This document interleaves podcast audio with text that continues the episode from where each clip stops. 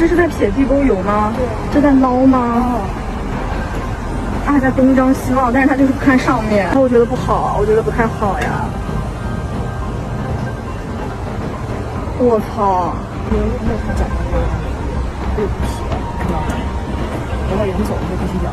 哦，这个写完了，等一下我要看它是哪个餐厅的。这还叫面包车吗？这个收垃圾的刚好来了。踩着这个点，他收走之前撇吗？啊！哇，我要吐了。好的。他是等着，就是哦，那个面包车走了。别再闹了，那会不会有一个垃圾桶？那我真的有点恶心了。哦。能靠近这个面包车的话，会被人拉上车吗？然后要不然离他远点。这边还有一个垃圾站，然后那个人正在里面咬，他在打着手电筒检查那个每一个垃圾桶里面还有没有油可以供他咬。前阵子我们讲到的那一位中国武统学者武统的教授，他在最新的一次演讲当中啊，又提出了惊人的比较过激的自己的观点。那像是。他希望尽快的武统台湾呢，啊，当然，在中国的主旋律，在中国的立场上，啊，他的观点是迎合大众的，但是这一次的演讲却遭到了中国的很多平台的封锁，他的相关的影片呢，在大部分的平台都看不到，为什么呢？他不是支持武统吗？就是因为啊，他的这个言论太过激了。上次我们知道，他说让中国人要牺牲啊一亿四千万。当然，那支影片在中国的平台上没有被封锁。这一次说了什么话，竟然能够被中国的官方封锁呢？就是因为啊，他的话影射到了中国共产党习近平，啊、就是说啊，他武统都喊了这么多年了，咱们怎么还不打？如果我们接下来不啊、使用暴力的、使用武力的，尽快统一台湾的话，那我们中国共产党的这个合法性又是什么？那我们共产党是不是窝囊？我习近平是不是废物？当然，他没有直接这么讲。等一下，我们看那一只短片，你可以听出来他的那个话言外之意，大概的意思就是这样的一个意思。所以让有关的部门呢，相关的呃上面的人听到了，就感觉。你他妈这不是在骂我吗？说我没用吗？说我是垃圾是废物吗？所以说，呃，相关的部门呢，紧急将他的一些影片呢，在中国的平台上啊，呃，这一期的删掉了，其他的好像还可以看到。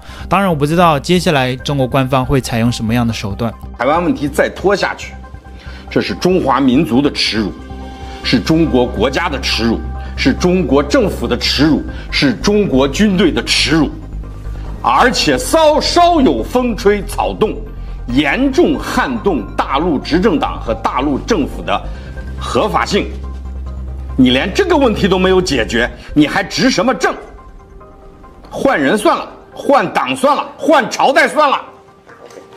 夏商周秦汉宋元，呃，这个这个夏商周秦汉隋唐宋元明清中华民国中华民共和国，哪一个朝代建政七十三年了，还有一个省还没有统一？这是第一，第二，借助美国统一台湾，现在已经彻底失败了。哎，这四十多年来试过了。另外一则消息是中国前阵子有一个在网络上很活跃的一个中国的小粉红，一直在呛美国、呛台湾，然后呃还有呛乌克兰，直接加入了俄罗斯的雇佣军。叫瓦格纳集团，这一次为什么要提到他呢？他成为了中国籍的雇佣军的首个阵亡的人士啊，就是已经不在了。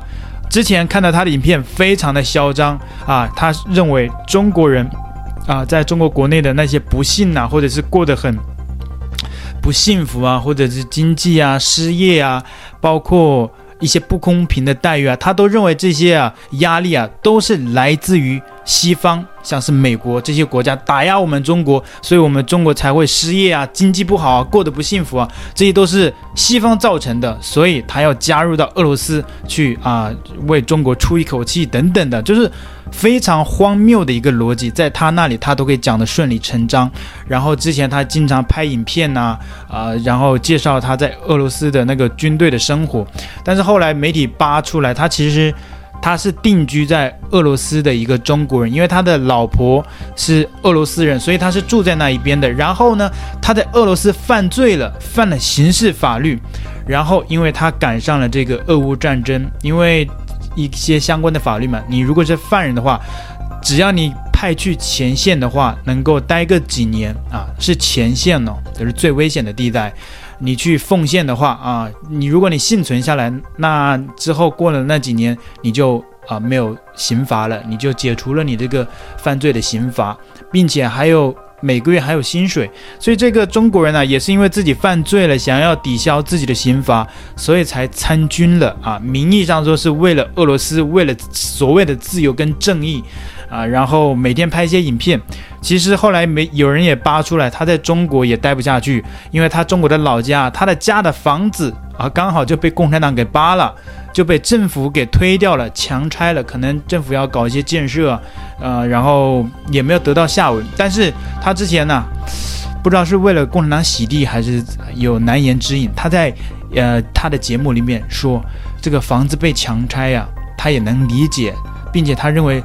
在中国遭受的一些不幸呢、很多人的不幸不不包括他自己，他会认为这些不幸福、这些压力其实是来自于西方的打压。你说说，共产党把他家房子给推了，他说这个责任还是在美方，这不就跟共产党的逻辑一样吗？很荒谬的逻辑。这是来自中国网易新闻的报道，就在今天，首位中国籍雇佣兵在乌克兰战场阵亡了。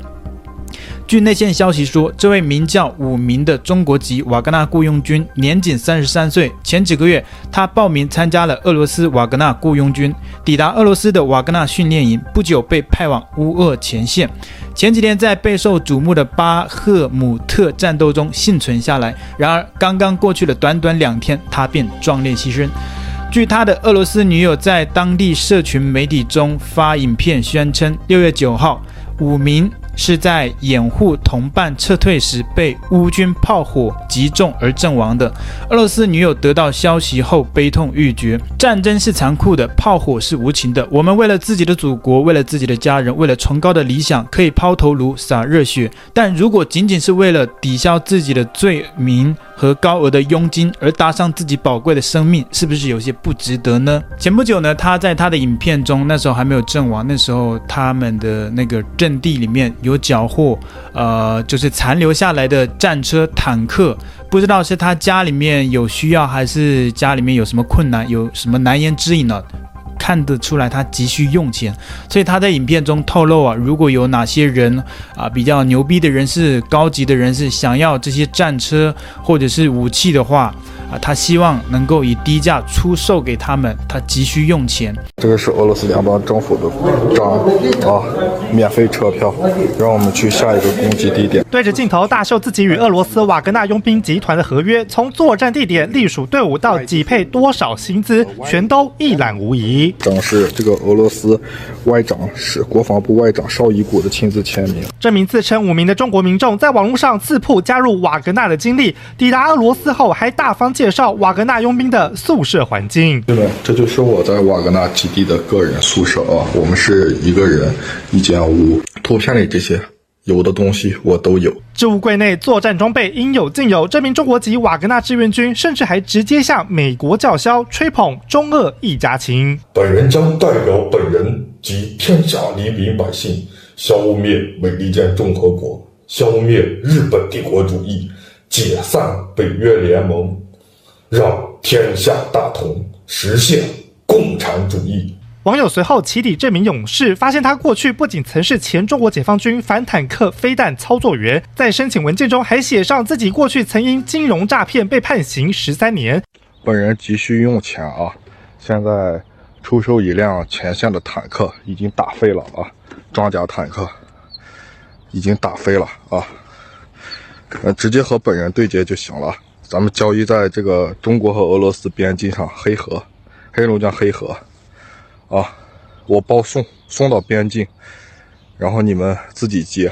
我的队员全牺牲了，就剩我了。现在我自己做主啊，我现在在一个地方停着呢，然后你们有意的人找我联系啊。他为了崇高的使命，为了伟大的俄罗斯，为了我，牺牲了。我今天得知，他。在掩护受伤的同伴时，被炮火在自己中牺牲了。我的爱人，他死了。他过去是我的一切，现在也是我的一切。